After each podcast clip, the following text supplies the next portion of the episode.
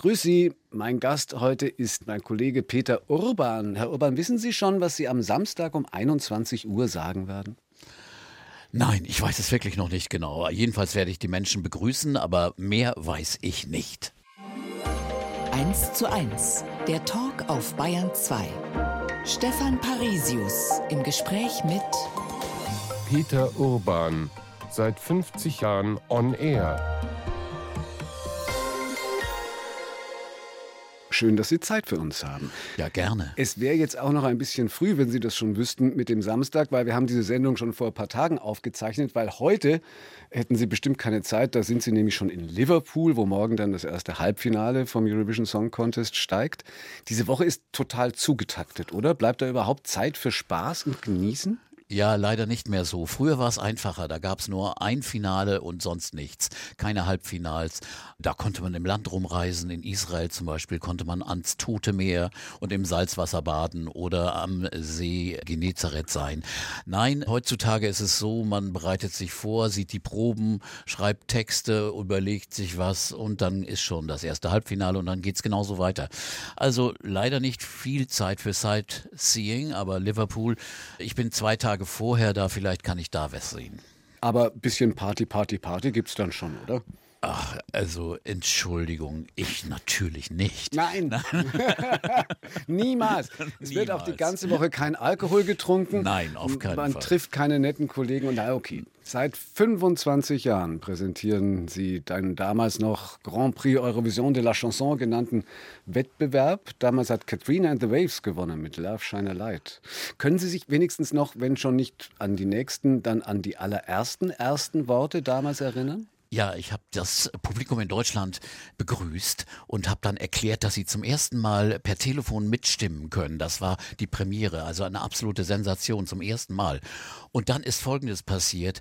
In derselben Sekunde kommen zwei Polizisten in mein kleines Kabinchen und mit einem Hund und suchen nach Sprengstoff, weil es gab eine Bombendrohung. Und ich rede seelenruhig weiter. Und nachher muss ich feststellen, dass der Toningenieur in Hamburg vergessen hat, den Regler aufzuziehen. Also ich habe ins Leere kommentiert. Das Ding ist verschwunden. Er hat dann irgendwann eingeblendet, wo ich dann gerade die Moderatoren des Abends vorstelle. Das war Ronan Keating und eine Kollegin, als der Toningenieur dann langsam eingeblendet hat. Also sind meine ersten Worte absolut verschwunden. Für alle Zeiten verloren gegangen. Genau. Wie sehr fühlen Sie sich unter Wert geschlagen, wenn man Sie auf den ESC reduziert? Ja, äh, am Anfang hat es mir ein bisschen was ausgemacht, weil ich wollte den Leuten eigentlich sagen, ja, ihr könnt es ja nicht wissen, aber ich mache eigentlich ganz was anderes. Aber mittlerweile war mir das dann wurscht. Also ich wurde auch in Berlin, in München oder in Stuttgart erkannt an der Stimme bloß, weil ich den ESC einmal im Jahr gemacht habe. Und das ist dann auch gut so. Die können es ja nicht wissen. Wir haben nun mal ein föderales System und haben regionale Sender und senden dann nur eben in Nordwestdeutschland, Ostdeutschland und äh, eben in Bayern nicht. Aber es ist egal, wirklich. Aber ich habe dann gerne auch schon mal betont, dass ich also Musiksendungen mache mit anderen Inhalten, obwohl ich mich dann später weniger für Musik beim ESC irgendwie schämen musste, weil das war richtig gute Musik auf einmal. Da gab's Rock, da gab's Jazzballaden, da gab's alles Mögliche. Also dieses alte Klischee vom Schlager ist ja längst vorbei. In 25 Jahren habe ich eigentlich keinen richtigen Schlager da erlebt. Mhm. Und dieses andere, was Sie gemacht haben, war in erster Linie oder ja zu großen Teilen beim NDR, ja. wo Sie bis heute auch Radio und Podcasts machen. Können Sie schätzen, wie viele Stunden Radio Sie in Ihrem Leben moderiert haben? Oh, wie viele Stunden weiß ich nicht. Also ich habe mal so durchgecheckt. Ich bin auf 4500 Sendungen gekommen. Hm. Manche Sendungen drei Stunden, manche zwei, manche eine. Also ich kann es nicht genau zählen. Es ist leider auch nicht alles, na, naja, wurde nicht aufgezeichnet. Live-Sendungen werden ja nicht aufgezeichnet, hm. wie viel, sondern nur Vorproduktion. Wie viel machen Sie heute noch? Ich mache jetzt einmal die Woche, mache ich eine dreistündige Sendung bei NDR 2 und nehme alle zwei Wochen einen Podcast von einer guten Stunde auf, Urban Pop und ja, das ist immer noch ein gutes Programm, aber es macht auch Spaß. 50 Jahre Musikjournalismus, können Sie schätzen, wie viele Platten Sie besessen haben? Oh, ganz viele. Also in einer Periode waren es mal 15.000. Uh. Die habe ich dann immer mal wieder ausgedünnt, weil äh, jetzt habe ich vielleicht noch 2.000. Aber es ist auch nicht mehr so praktisch, mit Platten zu arbeiten. Im Sender arbeitet man mit Files, also mit Dateien und gespeicherten Dingen. Und ja, das ist eben die Technologie der Zeit. Insofern, man hat selten was in der Hand. Könnten die bei Ihnen überhaupt noch Platten abspielen? Platten, da müsste ich einen Plattenspieler ranschleppen. CD-Spieler ist ja. ja. ist ja schon eine Rarität. Ja. Insofern ja, man, es würde theoretisch noch gehen. Theoretisch, also gut. Und können Sie schätzen, auf wie vielen Konzerten Sie in Ihrem Leben waren? Ich kann das nicht genau sagen. Ich habe mal so auf gut 2000 geschätzt, aber ich habe allein ungefähr 1000 Eintrittskarten gesammelt. Die waren früher ja auch sehr hübsch anzusehen. Hm. Die sahen ja, jede Eintrittskarte sah unterschiedlich aus. Heute sind die alle gleich, ne? sind irgendwie aus dem, aus dem Drucker, aus dem Automaten rausgehauen. Nein, das habe ich irgendwo aufgehoben und dann hat man natürlich Clubkonzerte gesehen, äh, Showcases, Konzerte woanders, wo man gar keine Eintrittskarten hatte. Also ungefähr so um die also 2000. Also jedenfalls macht das klar, dass hier 75 Jahre geballte Musikexpertise äh, zu uns sprechen. Wie fanden Sie denn in Ihrer Jugend den Grand Prix? Ja, also wir hatten ja lange keinen Fernseher. Als, ich, als wir einen Fernseher bekamen, war ich 14. 1962 war das dann. Und dann sah ich mir das an, fand das aber spannend, weil ich liebte Sport. Und das hat ja was Sportliches an sich, dieser Wettstreit, hm. wer da nun gewinnt. Und 65, da habe ich auch jemanden entdeckt, das war eigentlich der erste Popsong beim ESC, France Gall, Poupie Désir. Und das war ja ein richtig hübscher Song von Serge Gainsbourg geschrieben. Und der hat mir wunderbar gefallen. Das Mädchen sowieso, darf man das heute noch sagen sagen. Ja, ja, ja. Und äh, deswegen, das mochte ich schon. Und ganz ehrlich, als dann Udo Jürgens für Österreich dreimal am Start war, erster, einmal Sechster, einmal Vierter, einmal dann Sieger wurde, die Songs fand ich gut, die fand ich hervorragend. Das waren deutschsprachige Chansons, Pop-Chansons, die fand ich klasse.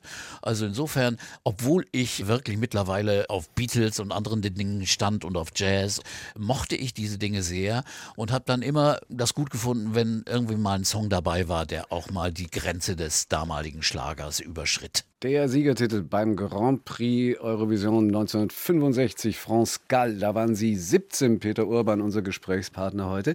Was fanden Sie in dem Alter das Tollste an Quakenbrück? Ja, Quakenbrück war also die Stadt, in der ich dann wohnte, seit ich elf war. Da habe ich meine hauptsächliche Schulzeit verbracht am Gymnasium. Es war eine sehr hübsche kleine Stadt mit vielen alten Gebäuden, alten Kirchen, einem alten Stadttor und einer lebendigen Szene. Und ich war ja involviert als katholisch Erzogener, als Messdiener, als Pfadfinder und äh, trat dann auch als Lektor in der Messe auf, die ja dann deutschsprachig auch gehalten wurde. Und war aber gleichzeitig an Musik interessiert, hatte mit anderen Mitschülern und Studenten eine Jazzband gegründet, die sehr erfolgreich in unserem Gebiet war und Festivals gewann. Wie hieß die Quaketown? Quaketown Rhythm Kings. Oh yeah. Wir spielten originalen New Orleans Jazz wollten also nicht diesen Dixieland von Chris Barber und solchen Leuten spielen, sondern es sollte richtig originell sein aus dem, sagen wir mal, aus den 20ern so. Und das ist eigentlich sehr gut gelungen damals und das war meine erste musikalische Erfahrung. Da hackte ich auf dem Klavier rum. Es gab ja keine Verstärkung, also ich musste mich gegen die Bläser wehren. Da hatte man schon richtig wunde Finger am Ende des Abends. Aber es hat viel Spaß gemacht. Und insofern bin ich zur Popmusik ein bisschen später erst gekommen als andere Leute, weil ich davor mich eben etwas hochnäsig mit Jazz befasst hatte. Ja. Aber Quakenbrück war eine klasse Stadt, war wirklich viel, viel äh, los und sehr lebendig. Fanden Sie es davor dann auch toll, äh, Ihren Vater als Lehrer zu haben und im Schulhaus zu wohnen? Ja, das war ganz praktisch. Man konnte die Treppe runtergehen, dann war ich schon in der Klasse.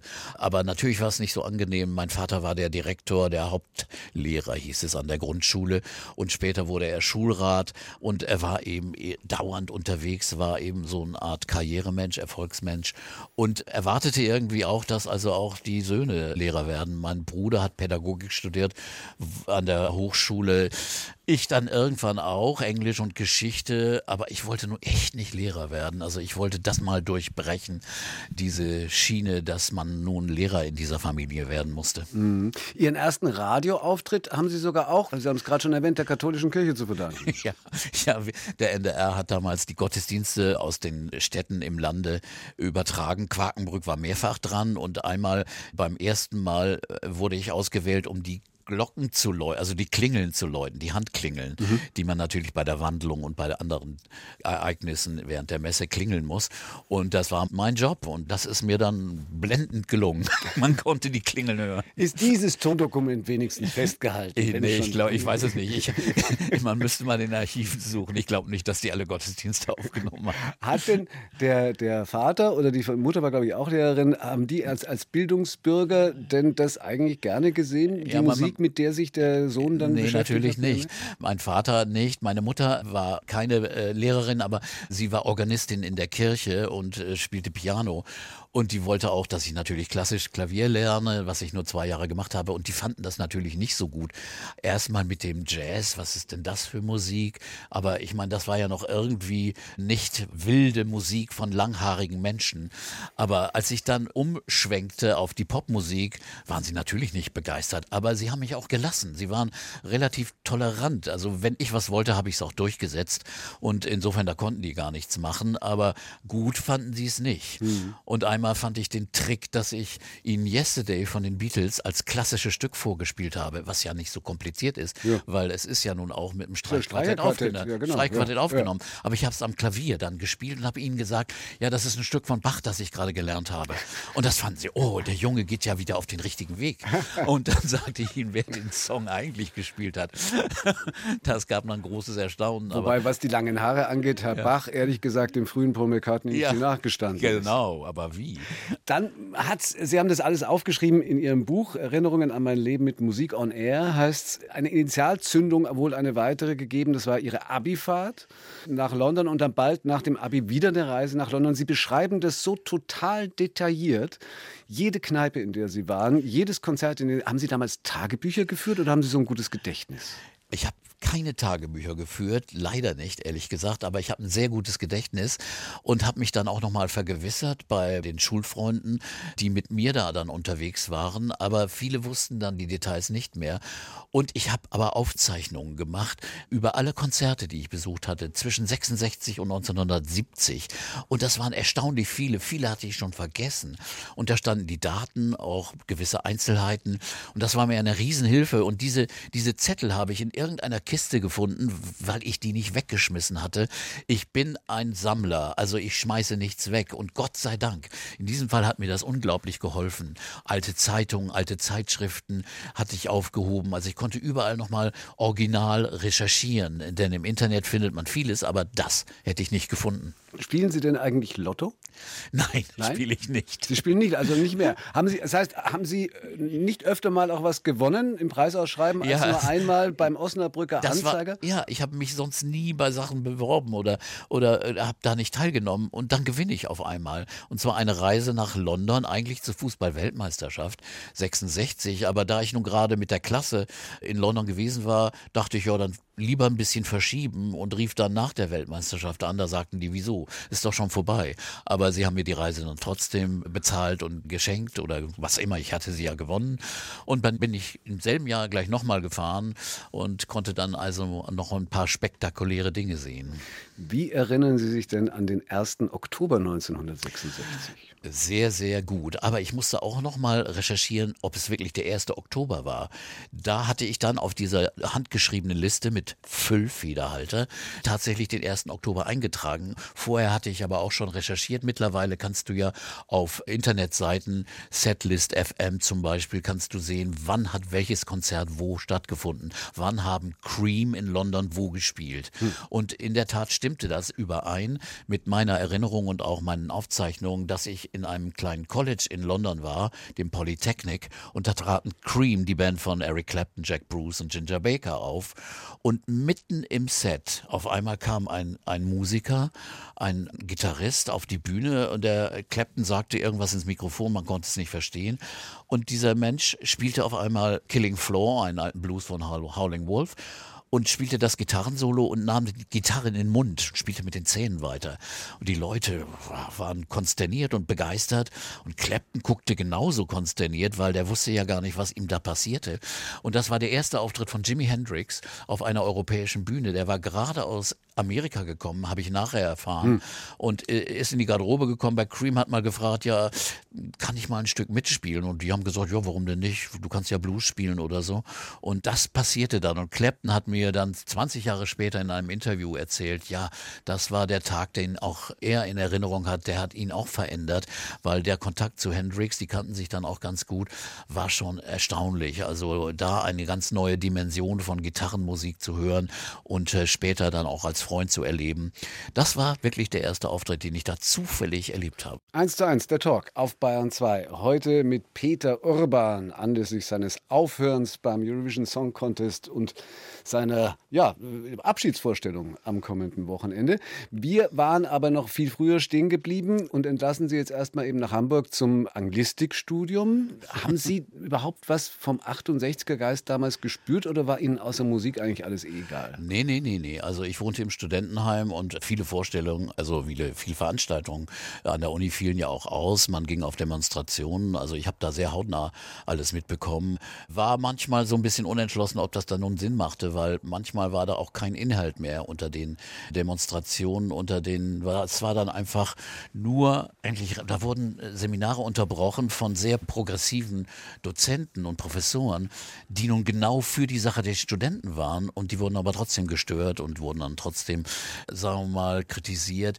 Da war ich immer zwiegespalten. Also inhaltlich fand ich das alles richtig, was da passierte. In der Form fand ich es oft nicht so ganz richtig. Was lief damals eigentlich im NDR im Radio und wie sind Ihre Kontakte dahin zustande gekommen? Ja, also im Radio lief eigentlich gar nicht viel. Also seit einigen Jahren, so 65, 66, gab es mittags eine kleine Sendung 25 Minuten Popmusik vom Band, von einer Ansagerin oder einem Ansager angesagt. Und dann gab es abend noch mal so abends noch eine kleine Schiene. Aber es gab eben keine Popmusik.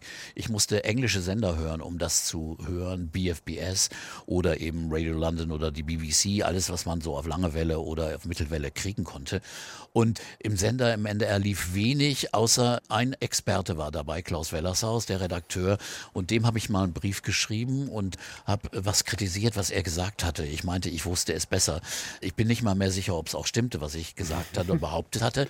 Aber jedenfalls schrieb der zurück okay. und sagte, ja, vielen Dank für den Hinweis Hinweis ist ja richtig und wollen wir uns nicht mal treffen? Ja, und dann haben wir uns beim NDR getroffen und äh, entstand daraus eine Freundschaft und ich bin immer mal wieder zu Gast in seinen Sendungen gewesen und als er einen festen Moderator für seine Musik für junge Leute, so hieß das, brauchte, da war ich dann seine Wahl und seitdem habe ich dann auch immer selbst diese Sendungen gefahren, war so ehrlich gesagt dann der erste DJ, da hatten wir die Plattenteller dann da und haben selbst aufgelegt. Das so war weiter. 74 dann, ja, aber 74. Vorher ja. waren Sie dann noch ein Jahr in England als Assistant genau. Teacher im Zuge des Studiums und hat einen ganz schweren Unfall.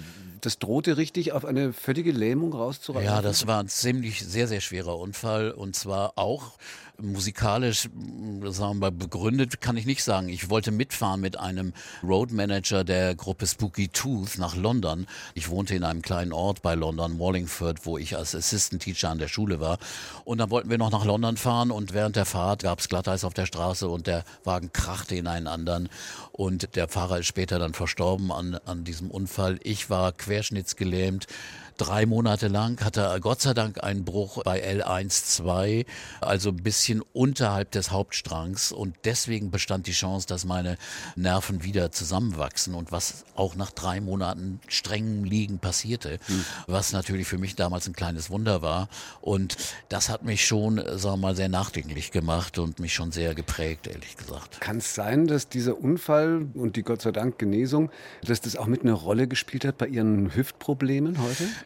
Ja, da haben Sie sehr, sehr recht. Damals kam ich gar nicht darauf, als ich dann in den 2000er Jahren auf einmal harte Probleme bekam und mir eine Arthrose im, im rechten Hüftgelenk attestiert wurde, dann ist mir jetzt auch klar, ich hatte vielleicht einen Riss in diesem Hüftgelenk, im Becken, der gar nicht gesehen wurde damals, weil der, die Hauptverletzung war das Rückenmark und das Rückgrat. Und das ist eventuell der Grund für diese Arthrose, denn das andere Hüftgelenk ist vollkommen in Ordnung. Insofern. Mhm. Und das hat mir dann natürlich nachträglich dann auch nochmal mit zehn Operationen und vier Hüftgelenksaustauschen, zehn habe ich jetzt gehabt und viermal ausgetauscht und das hielt dann nicht, weil der erste Operateur hatte es versaut leider der ärztliche Direktor einer großen Spezialklinik, aber der leider nicht genug Erfahrung hatte. Man mhm. muss immer bei solchen Sachen zu einem Arzt gehen, der es oft macht. Oberärzte sind da manchmal besser als die Chefs. Und inzwischen kommen Sie ohne Hüftgelenk klar? Ja, ich habe kein Hüftgelenk drin, weil die haben es dann rausgenommen, weil ich in, dauernd Infektionen kriegte. Und die sagten, also ein künstliches Gelenk da drin, das zieht die Bakterien an, man hat immer Infektionen. Das geht nicht. Und insofern bin ich ein glücklicher Mensch, insofern, dass ich ohne ein Hüftgelenk gehen kann, zwar mit Hilfe eines Stocks, aber es geht einigermaßen gut, was eine Seltenheit ist. Das heißt Girdlestone-Hüfte. Mediziner werden das jetzt wissen. Und da steckt der Oberschenkelknochen, der ja abgesägt ist wegen der Hüftgelenksoperation, der steckt in einem Narbengewebe unter dem Becken und bildet sich Ach. eine eigene neue Pfanne. Ja. Genüsslich. Ja, super. Lassen Sie uns doch lieber über Radio reden. Genau. Da sind Sie dann ganz schnell ganz populär geworden. Konnten Sie da machen, was Sie wollten? Ja, das ist ja das Schöne gewesen. Der Redakteur Klaus Wellershaus ließ komplette Freiheit. Also man konnte in einer Sendezeit 13.30 Uhr bis 15 Uhr, wenn die Schüler aus der Schule kamen, mussten sie das Radio anschalten und hörten die neueste Musik aus England und aus Amerika und nicht nur eben Hits, Hits, Hits, wie das später in diesen ganzen Popsendern so üblich wurde, sondern wir konnten frei entscheiden, welchen Musikstil man vorstellen wollte in meiner ersten Sendung habe ich Bobby Womack, die Staple Singers, Soul-Musik gespielt und Bob Marley als ersten überhaupt im Radio, weil die Platte hatte ich mir aus England mitgebracht.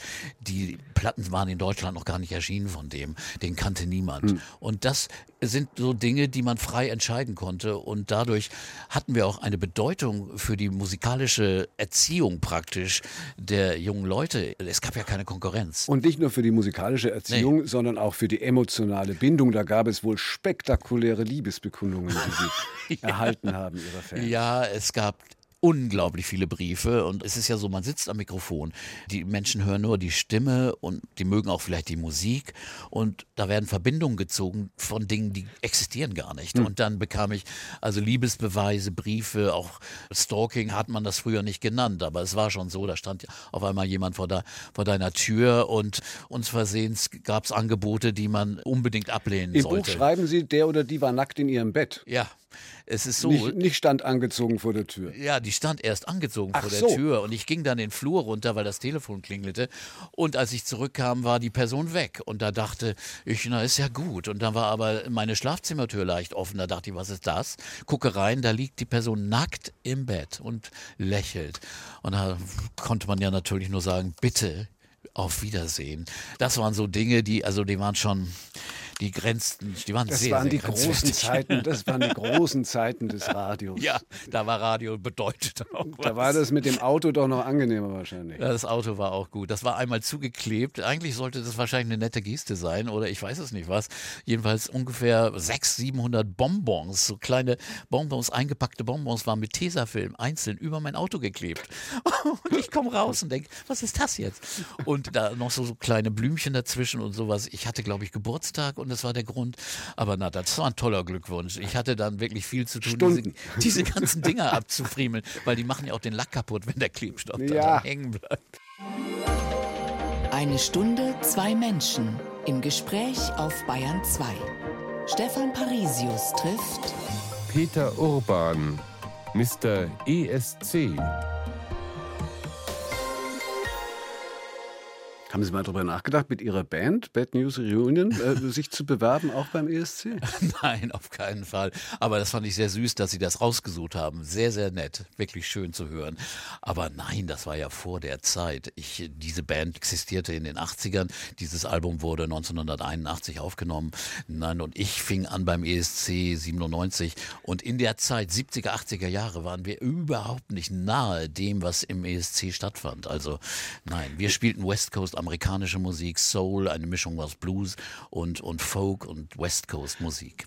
Genau, und ESC war damals ja noch auch richtig ja. Schlager. Wir haben ja vorhin schon ein bisschen drüber geredet. Gab es damals auch Stimmen, die Sie richtig gewarnt haben davor? Also du als ernsthafter Jazz, Rock, Pop-Fan, dass du überhaupt da dazu gehst? Passt ja eigentlich gar nicht. Nee, das gab's natürlich. Als ich das dann erzählte, dass ich das mache, ich erstens kriege ich das, bekam ich das Angebot vom Abteilungsleiter Fernsehen, der, der, mit dem ich auch Live Aid und das Konzert für Nelson Mandela übertragen hatte im Fernsehen.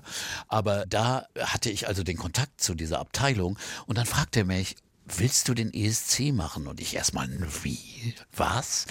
Und äh, aber ich habe mir überlegt, da ist sportlicher Wettkampf, es ist Drama, es ist Überraschung. Und die anderen da waren natürlich sehr kritisch. Die sagen, das kannst du nicht machen oder so. Nein, ich habe es gemacht und habe es nie bereut. Und es hat auch immer Spaß gemacht, in einer anderen europäischen Stadt zu sein und diese Spannung zu erleben, dieses große Ereignis, das immer größer und immer, immer vielfältiger und immer besser wurde. Und es ist ja auch eine ganz verschworene Gemeinde, auch wenn die immer größer wird. Wie kommt es eigentlich, dass dieser Contest gerade in der LGBTQ-Szene so total populär ist? Ja, ehrlich gesagt, ich weiß es nicht genau. Es gibt sicher historische Gründe. Es gibt sicher Soziologen, die das genau recherchiert und erforscht haben. Als ich da hinkam, nach Dublin, hatte ich keine Ahnung.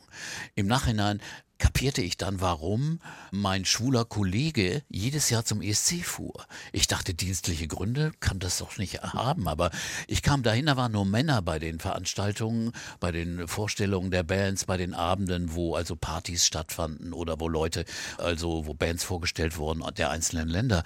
Und dann steckte mir das jemand und ich, ich war wirklich, ich meine, vielleicht war ich ein bisschen naiv, mhm. aber dennoch es gibt keine Gründe. Ich hatte eine Theorie, dass in den 60er, 70er Jahren in vielen Ländern äh, Homosexualität noch diskriminiert und auch verboten war mhm. und dass das dann ein geheimer Treffpunkt war. Da wusste man, beim ESC kann man sich treffen, da sind viele Gleichgesinnte und insofern kann das ein Grund sein. So die Theorie, dass es wegen dieses Glamours und der großen Kostüme und der großen Geste ist, das finde ich ein bisschen zu einseitig. Hm, dann haben Sie auch 1997 nicht nur den ESC, sondern Ihre Frau kennengelernt. Genau so ist es, ja. Ich war eigentlich ein sehr glücklicher Single mit knapp 50, mit 49 und lernte nun diese junge Frau kennen und ja, war aber auch nicht sofort bereit, eine enge Beziehung einzugehen. Nun bekamen wir ein Kind und ich habe mich da, sagen wir mal so, nicht sehr ordentlich benommen. Ich äh, habe erstmal mich geweigert, die Beziehung aufzunehmen und habe das dann schwer bereut. Also ich habe die ersten anderthalb Jahre meiner Tochter nicht persönlich miterlebt und das war keine gute Sache, die ich damals gemacht habe. Das bekenne ich und habe ich später oft bereut. Im Jahr wie 97. Kommt man, wie kommt man nach sowas wieder zusammen? Ja, das ging. Also ich, das sind vielleicht am Anfang praktische Gründe gewesen, aber wir waren dann auch so zusammen wieder, dass wir ein zweites Kind bekamen 2003 und dann auch geheiratet haben und so weiter. Also und immer noch zusammen sind. Also insofern, es geht, aber, aber ehrlich gesagt, so richtig überwunden ist das nie. Mhm. Man, man spürt es immer mal wieder in der Beziehung oder auch in den Empfindlichkeiten, dass da doch eine Lücke ist und dass da irgendwann mal eine Enttäuschung war, die doch zu groß war. Also mhm. insofern ist mir sehr bewusst, dass das von mir ein riesiger Fehler war damals. War Ihr Altersunterschied je ein Thema? Ja, am Anfang war das natürlich auch ein Thema. Also wie viel, wie viele Jahre? 29. Ja. 29 Jahre aber später dann nicht mehr. Eigentlich nicht, weil ehrlich gesagt, ich war auch früher immer sehr viel mit viel jüngeren Menschen zusammen und insofern das war das war eigentlich für mich nicht so ein Thema. Ich bewegte mich ja auch nicht in einer Szene, in der Alter nicht so unbedingt eine Rolle spielte. Mhm. Also bei Musik ist das ja so, da da verschwimmen ja die Grenzen. War diese neue Leidenschaft für Sie dann vielleicht auch mit Schuld, dass eine alte Leidenschaft, nämlich die für den HSV, zumindest so weit erloschen ist, dass Sie nicht mehr Stadionsprecher waren nach 15 Jahren? Ja, also ich war Ersatzstadionsprecher Stadionsprecher. Ach, da immer, auch Ersatz? Da gibt es, ja, wenn die, die regelmäßigen Stadionsprecher und der eine war Carlo von Tiedemann, der oft abwesend war, den habe ich sehr oft vertreten. Der erste war ein Tagesschausprecher, den ich auch vertreten musste dauernd. Also ich habe sehr oft gemacht. Und irgendwann wurde dann das umgewandelt in eine Stadionshow mit diesem üblichen Theater, hm. das man jetzt bei Fußballspielen erlebt. Und da war ich dann, da war gesponsert von einem Radiosender und da war ich dann nicht mehr der Richtige. Hatte ich auch gar keine Lust Lust zu, ehrlich gesagt. Dieses ganze Geblähe, was da heutzutage in Fußballstadien stattfindet, mit, naja, Sie kennen das ja alle. Eins. Ja, und dieses ganze, ganze Quatschtheater mit falschen Ergebnissen. Man musste früher einfach nur das richtige Ergebnis und den Torschützen durchsagen. Und heute geht es ja immer so, die Gäste null oder so. Dabei haben die schon zwei Tore geschossen. Und das war nicht mein Ding, das wollte ich auch nicht machen. Und das war auch gut so. Das war ja nur eine reine Nebensache. Aber meine Fußballleidenschaft, die war immer sehr, sehr groß. Immer noch und ist auch heute so. Und dann wahrscheinlich mit dem HSV doch zum Teil eher sehr schmerzbewegt. Ja, sie war aber auch sehr freudig. Ich erinnere mich an große Jahre, wo wir nach München fuhren und wir gewannen im Olympiastadion 4 zu 3 gegen die Bayern, wurden deutsche Meister, Europapokalsieger, da sieht man, Champions wie lange, League. Da sieht man, wie lange sie das Ne? schon gemacht Genau. haben, wie lange das her ist. Ja. Und insofern, danach gab es dann schlechte Zeiten, die bis heute angedauert Ja, haben. nur mal sehen, wie es weitergeht. Ja. Immer parallel weiter gab es aber seitdem, bis auf ja, einmal ausgefallen wegen Pandemie, den, den ESC, an dem Sie dann auch ja, kommentiert und moderiert haben. Und natürlich, schreiben Sie ja auch, war der äh, Sieg der Deutschen Lena Meyer-Landrut 2010 für Sie auch ein ganz besonderes Jahr. Was war daran so besonders? Also natürlich ist es erstmal ein Jahr gewesen, nachdem ich ein Jahr Pause machen musste, weil ich ob frisch operiert werden musste, konnte nicht nach Moskau fahren. Und dann war es sogar zeitweise unklar, ob ich das wieder machen sollte, weil die Redaktion hatte gewechselt. Aber Gott sei Dank hat der Chef, der da drüber stand, dann mal auf den Tisch gehauen und gesagt, der macht das wieder. Und insofern fuhr ich dann nach Oslo und hatte aber dennoch nie gedacht, dass Deutschland jemals gewinnen könne, wenn ich das kommentiere. Und das passierte dann dennoch. Und es war auch nicht so überraschend, wenn man das mal nüchtern betrachtet. Sie war echt wenigstens Mitfavoritin und stand zum Beispiel auf der Titelseite der norwegischen Zeitungen damals. Sie fand viele Aufmerksamkeit. Meine Kollegen fragten schon immer, wer ist denn dieses Mädchen und sowas. Also wenn man das hört und spürt, auch bei Michael Schulte sagten viele, Mensch, wer ist denn das? Das ist ja ein guter Song und so. Dann merkt man, aha, wir werden nicht Letzte. Und insofern äh, war das ein bedeutendes Jahr und natürlich eine riesige Freude. Und es war ja auch ein überzeugender Auftritt. Das Lied war gar nicht so wichtig. Aber dieses Mädchen hatte ein unglaubliches Charisma. Zu Gast bei Stefan Parisius. Peter Urban. Einmal noch in Liverpool. Jetzt gerade zu seinem 25. und letzten Eurovision Song Contest. Ein paar Prognosen bitte. Wie schneidet Deutschland ab? Hui. Lord of the Lost. Völlig originelle Frage, haben Sie noch nie gehört. Ja, also die Voraussagen stimmen eigentlich nie, bis auf ganz, ganz seltene Fälle. Aber ich habe schon die Hoffnung, deswegen habe ich mich ja auch gefreut, dass dieser Beitrag gewonnen hat, weil hier eine Chance besteht, eben nicht im hinteren Feld zu landen, weil der Beitrag auffällt, die Band fällt auf, visuell wie akustisch. Und ich glaube schon, dass es nicht so viele Rock-Acts bei diesem ESC gibt. Deswegen ist es immer die Chance da, dass die Rockfans hier vereint stimmen und wenigstens sagen wir mal einen Platz um die 15 erreichen. Wenn es besser wird, freue ich mich natürlich umso mehr.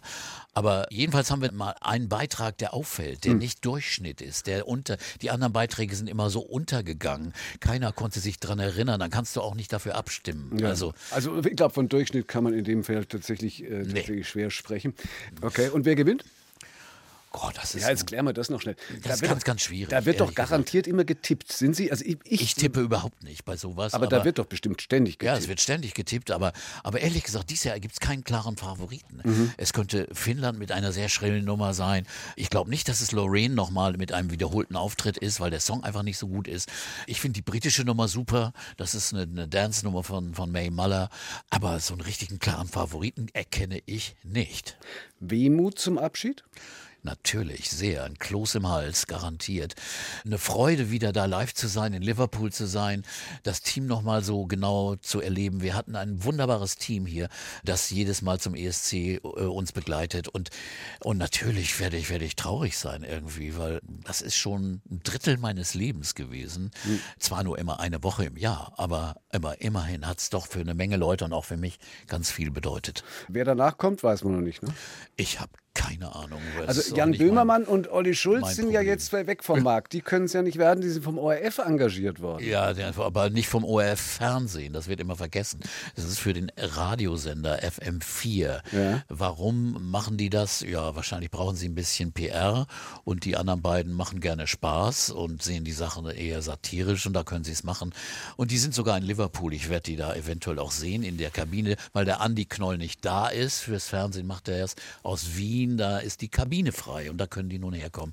Sollen sie auch machen, meinetwegen. Der Böhmermann ist ja ein brillanter Mann. Der macht tolle Sachen. Er ist auch musikalisch affin und Olli Schulz erzählt viele dreckige Witze. Vielleicht ist das ja eine super Kombination. Sie haben aber in anderen Interviews schon angedeutet, dass Sie das nicht so toll finden.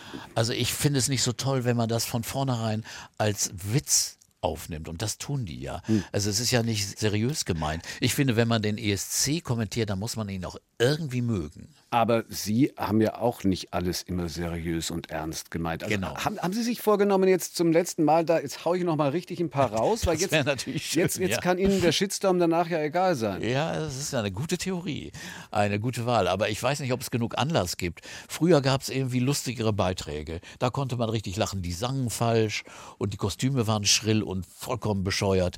Und diese Dinge gibt es kaum noch. Es ist alles super professionell geworden, was die Qualität erhöht hat, aber den Spaß für den Kommentator und vielleicht fürs Publikum auch ein bisschen verringert hat. Aber ich werde sehen, man weiß es vorher nicht, weil ich weiß ja nicht, wie die auf der Bühne nun auftreten werden. Mhm. Aber die Figuren der Künstler kommentieren sie nicht mehr. Nee, das lassen wir dann mal. Das hat man früher ja etwas leichtfertiger getan. Heute würde man Äußerlichkeiten dann doch nicht mehr so betonen. Erzählen, Sie doch, Fall. erzählen Sie doch die Geschichte. Die Geschichte ist so, dass ich 1998 in Birmingham, da gab es eine Sängerin aus Malta, Chiara, die, sagen wir mal, etwas runder war. Sie war, sagen wir mal, schwergewichtiger, aber konnte brillant singen, großartig. Und die BBC, die das damals übertrug, machte auch ein schönes Bühnen Bühnenbild mit einem Kreis von Kerzen um sie rum. Und dann sagte ich in der Abmoderation, ein wunderschöner, runder Beitrag aus Malta.